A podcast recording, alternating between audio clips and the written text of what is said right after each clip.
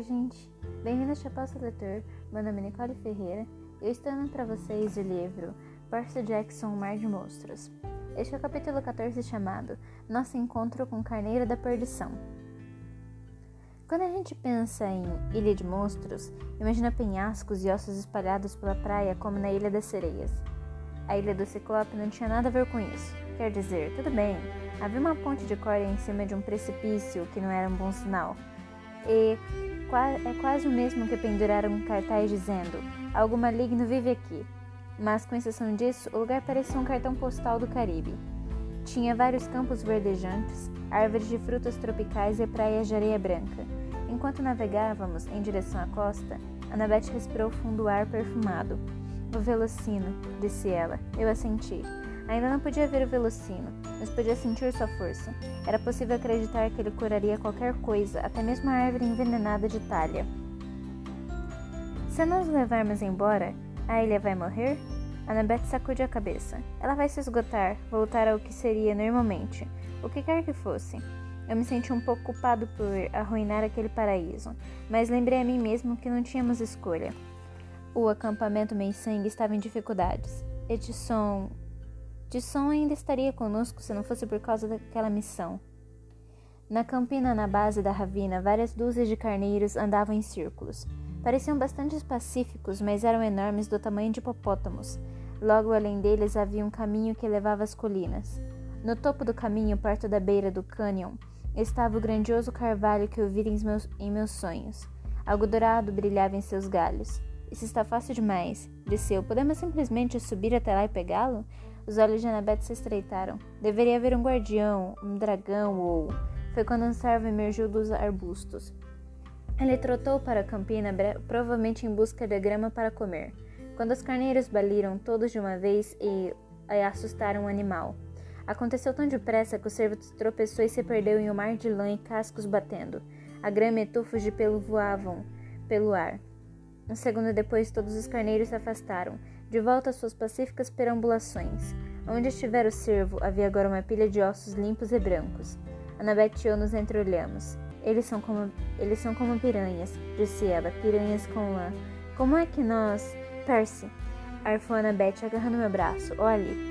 Enquanto apontou, ela apontou para a praia, logo abaixo da campina dos carneiros, onde um pequeno bote fora arrastado para a terra, outro bote salva-vidas do Birmingham. Concluímos que não havia como passar pelos carneiros comedores de gente. Annabeth queria se esgueirar invisível pelo caminho, acima, e agarrar o velocino, mas no final convence de que alguma coisa iria dar errado. Os carneiros poderiam sentir seu cheiro. Outro guardião poderia aparecer. Alguma coisa. Se aquilo acontecesse, eu estaria longe demais para ajudar. Além disso, nossa primeira obrigação era achar Grover e quem quer que tivesse chegado à costa naquele bote, supondo que tivesse conseguido passar pelos carneiros. Eu estava nervoso demais para falar sobre minha esperança secreta, de que Tisson ainda pudesse estar vivo. Ancoramos a vingança da Rainha Ana no lado de trás da ilha, onde as falécias subiam em linha reta uns bons 60 metros. Imaginei que seria menos provável que vissem o navio ali. Escalar as falécias até parecia impossível, com gra com grau de dificuldade mais ou menos igual ao da parede de lava no acampamento. Pelo menos não havia carneiros. Eu esperava que o Polifemo não criasse também cabras montanhesas carnívoras. Rezamos no bote salva-vidas, remamos num bote salva-vidas até a base das rochas e começamos a subir, muito devagar. Annabeth foi primeiro porque escalava melhor. Ficamos perto de morrer umas seis ou sete vezes, só o que considerei muito. umas seis ou sete vezes só, o que considerei muito bom. Em certo momento, deixei escapar uma das mãos e me vi pendurado por um baraço numa saliência 15 metros acima da arrebentação rochosa. Mas achei outro ponto de apoio e continuei escalando. Um minuto depois, Annabeth pisou em musgos escorregadios e seu pé deslizou. Felizmente, ela encontrou alguma outra coisa em que apoiá-lo. Por azar, tratava-se da minha cara. Desculpe, murmurou ela. Tudo bem, resmunguei, embora na verdade não quisesse saber qual era o sabor do tênis de Annabeth. Finalmente, quando meus dedos já pareciam chumbo derretido e os músculos do meu braço tremiam de exaustão, nos arrastamos sobre o topo da falécia e desmoronamos. Ar, disse eu. Ai, gemeu Annabeth. Grr, urrou outra coisa. Se eu não tivesse tão cansado, eu teria pulado mais uns 60 metros. Girei o corpo, mas não pude ver quem rosnará. Anabeth tampou minha boca com a mão. Ela apontou. A saliência sobre a qual estávamos sentados era mais estreita do que eu pensava. O lado oposto era um desfiladeiro, e era de lá que vinha a voz, logo abaixo de nós. Você é bem agressiva, rugiu a voz profunda. Enfrente-me, era a voz de Clarice, sem dúvida. Devolva minha espada e lutarei com você. O monstro riu estrondosamente. Anabete e eu nos arrastamos até a beirada. Estávamos logo acima da entrada da caverna do Ciclope. Abaixo estavam Polifemo e Grover, ainda vestido de noiva. Clarice estava amarrada, pendurada de cabeça para baixo acima de um caldeirão de água fervente. De certa forma, torcia para que Tisson também estivesse lá embaixo, mesmo que ele estivesse em perigo. Ao menos eu saberia que estaria vivo, mas não havia sinal dele. Hum, ponderou Polifemo. Comer a menina fanfarrona ou esperar um banquete de casamento. O que acha, minha noiva? Ele se voltou para Grover, que recuou e quase tropeçou na cauda de seu vestido terminada. Ah, ah, eu não estou com fome agora, querido. Talvez. Você disse noiva? perguntou Clarice. Quem? Grover? Ao meu lado, Annabeth murmurou. Cale a boca. Ela tem de calar a boca. Polifemo olhou enfurecido. Que Grover? Os sátiros? berrou Clarice. Ah, gemiu Grover. Os miolos da probizinha estão fervendo por causa daquela água quente. Puxa para baixo, querido. Os cílios de Polifemo se estreitaram sobre o maligno olho leitoso, como se ele tentasse enxergar Clarice mais claramente. O ciclope era uma visão ainda mais horrível do que nos meus sonhos. Em parte porque seu cheiro rançoso agora estava muito próximo. Em parte porque ele vestia roupa de casamento, um saiote tosco e uma manta nos ombros, feito de smokings azul bebê costurados um no outro, como se ele tivesse despido uma festa de casamento inteira. Que sátiro? perguntou Polifemo. Sátiros são boas comidas, são boa comida. Você me trouxe um sátiro? Não, seu grande idiota berrou Clarice. Aquele sátiro, Grover, aquele de vestido de noiva. Eu quis torcer o pescoço de Clarice, mas era tarde demais. Tudo o que pude fazer foi olhar enquanto Polifemo se virava e arrancava o véu da noiva de Grover, revelando seu cabelo encaracolado, a barba desmazelada de adolescente e os pequenos chifres.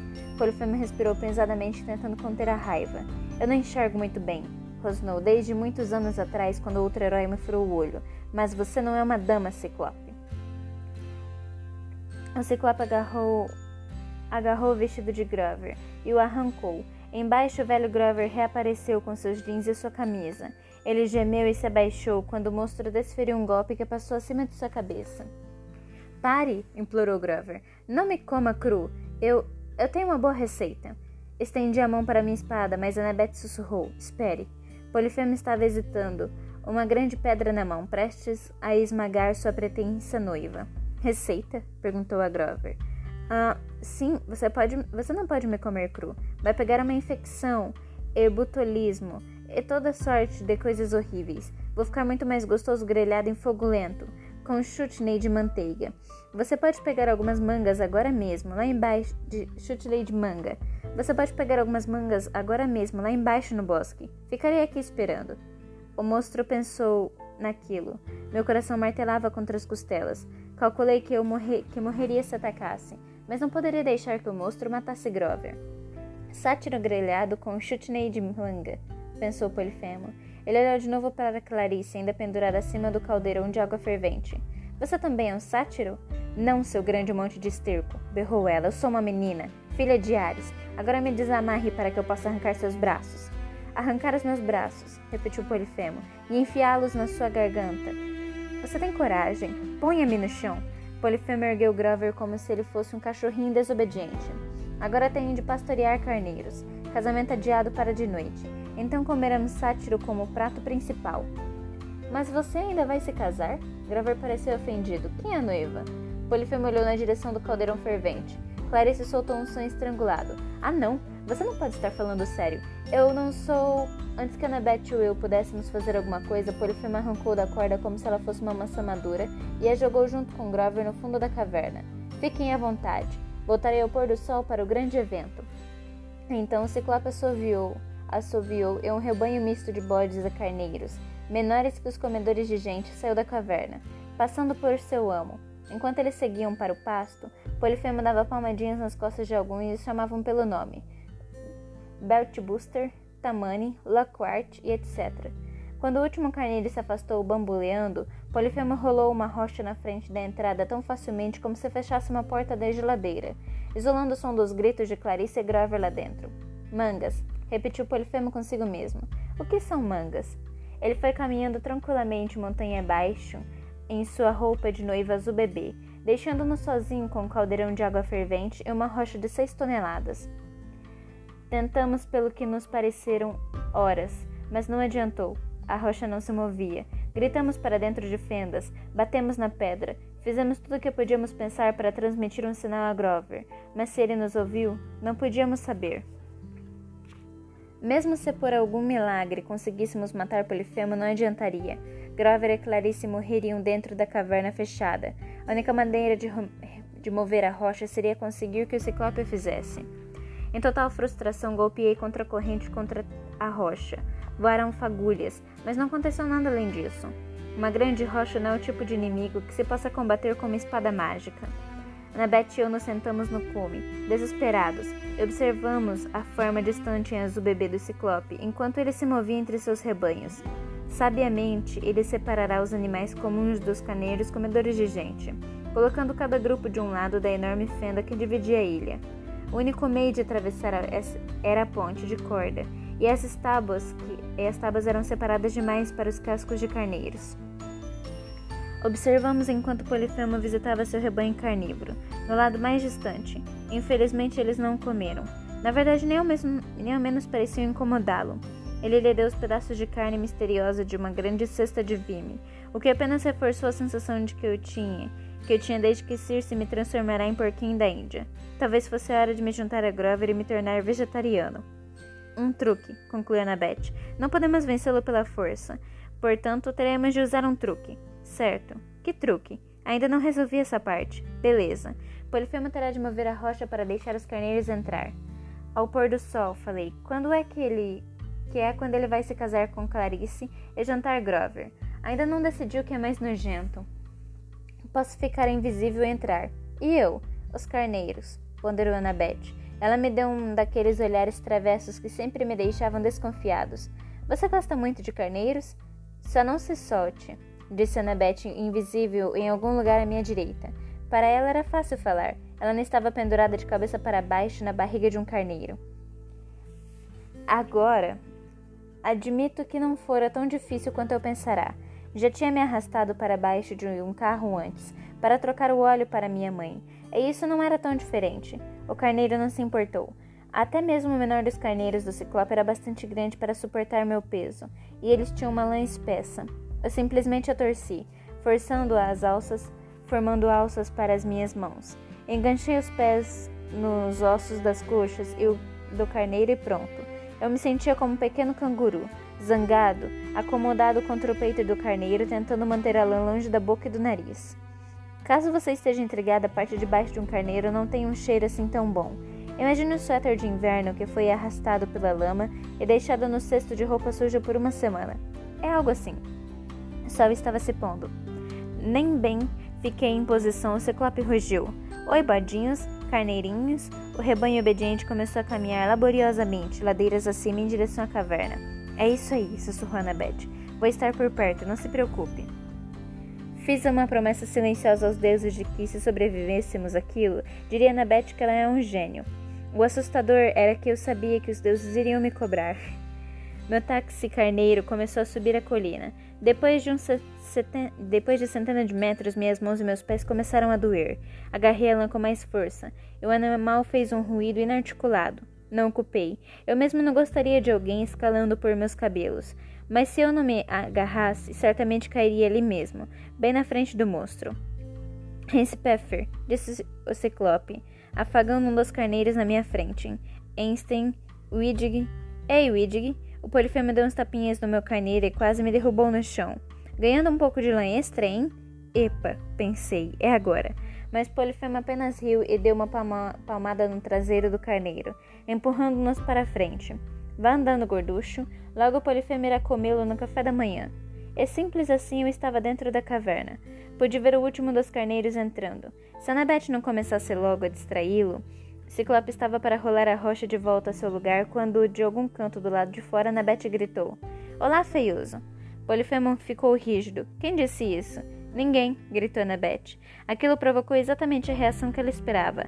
A cara do monstro ficou vermelha de raiva. Ninguém? berrou Polifemo de volta. Eu me lembro de você. Você é estúpido demais para se lembrar de ninguém, provocou Annabeth. Muito menos de ninguém.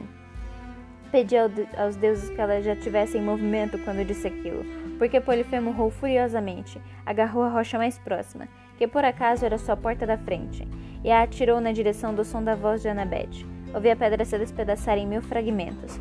Por um momento terrível fez silêncio. E então Annabeth gritou: Você também não aprendeu a tirar pedras melhor. Polifemo uivou.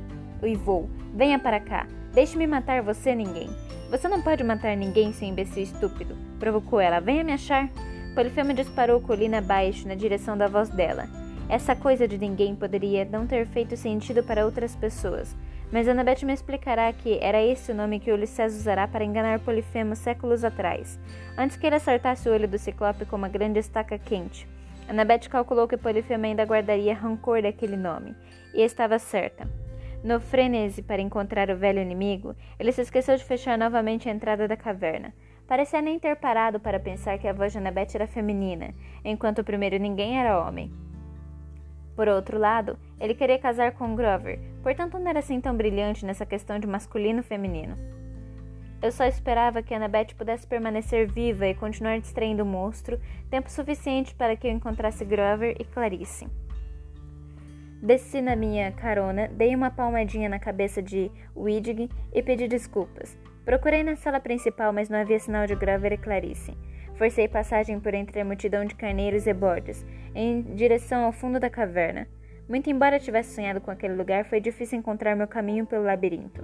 Desci corredores atolhados de ossos, passei por salas cheias de tapetes de pele de carneiro e carneiros de cimento em tamanho real, que reconheci como obra da Medusa. Havia coleções de camisetas de carneiro, grandes tonéis, tonéis de creme de lanolina, casacos meias de lã, e chapéus de lã com chifres de carneiro. Finalmente encontrei a sala do tear, onde Grover estava agachado num canto tentando cortar as amarras de Clarice com a tesoura. Não adianta, disse Clarice. Essa corda parece ferro. Só mais alguns minutos. Grover, gritou ela desesperada. Você está trabalhando nisso há horas. E então ela me viu. Percy, disse Clarice. Você devia ter sido explodido. Bom, você também. Agora fique quieta enquanto eu. Percy! Baliu Grover. Esse atracou em mim como um abraço de bode. Você me ouviu? Você veio? Sim, parceiro, falei. É claro que eu vim. Onde está Annabeth? Lá fora. Mas não temos tempo para conversa. Clarice, fica para... fique parada. Destampei contra a corrente e cortei as cordas. Ela se pôs em pé rígida, esfregando os pulsos. Olhou-me com raiva por um momento. Depois citou o chão e murmurou: Obrigada. De nada, falei. Então havia mais alguém a bordo no seu bote salva-vidas? Clarice pareceu surpresa. Não, só eu, todos os outros a bordo de Birmingham. Bem, eu não sabia que vocês tinham escapado. Uma explosão ecoou pela caverna, seguida por um grito que me fez perceber que poderia ser tarde demais. Era Annabeth gritando de medo. E esse foi o capítulo 14. A gente se vê no capítulo 15 chamado Ninguém Consegue o Velocino. Até breve!